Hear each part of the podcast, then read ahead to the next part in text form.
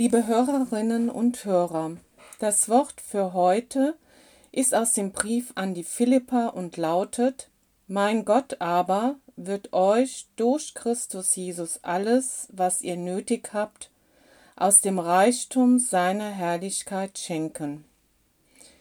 Was für eine Zusage, aus dem Reichtum von Gottes Herrlichkeit in dieser Krise beschenkt zu werden. Eine schon sehr gewagte Zusage des Verfassers des Briefes an die Philipper. Wie kommt das bei Menschen an, die extrem unter dieser Krise zu leiden haben? Ich kann diese Zusage als Geschwätz abtun. Ich kann durch diese Zusage an Gott zweifeln. Ich kann durch diese Zusage vom Glauben abfallen. Ich kann gerade aber durch diese Krise und in dieser Krise neu entdecken, was den Reichtum von Gottes Herrlichkeit ausmacht.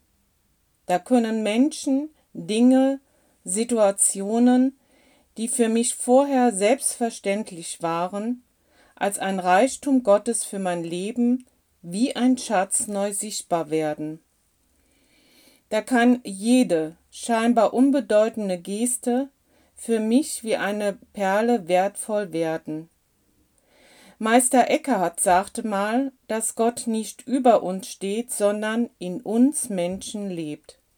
Ich erlebe im Sinne von Meister Eckhart, dass die göttliche Fülle in vielen unserer Mitmenschen steckt. In dieser Krise zeigt sich auch neu, was ich wirklich brauche, was notwendig ist. Es wird nicht alles sein, was ich mir wünsche. Er wird mir aber täglich mehr zum Überleben geben, als nur das Brot, das wir im Vater unser von ihm erbitten. Und es wird wie bei der Brotvermehrung so viel sein, dass ich davon noch anderen weitergeben kann. Im Vertrauen darauf, dass Gott mir alles gibt, was ich brauche, kann ich getrost in jeden Tag gehen auch in dieser Krise. So können wir beten, Gott segne uns in der Versuchung und gib uns Kraft zu widerstehen.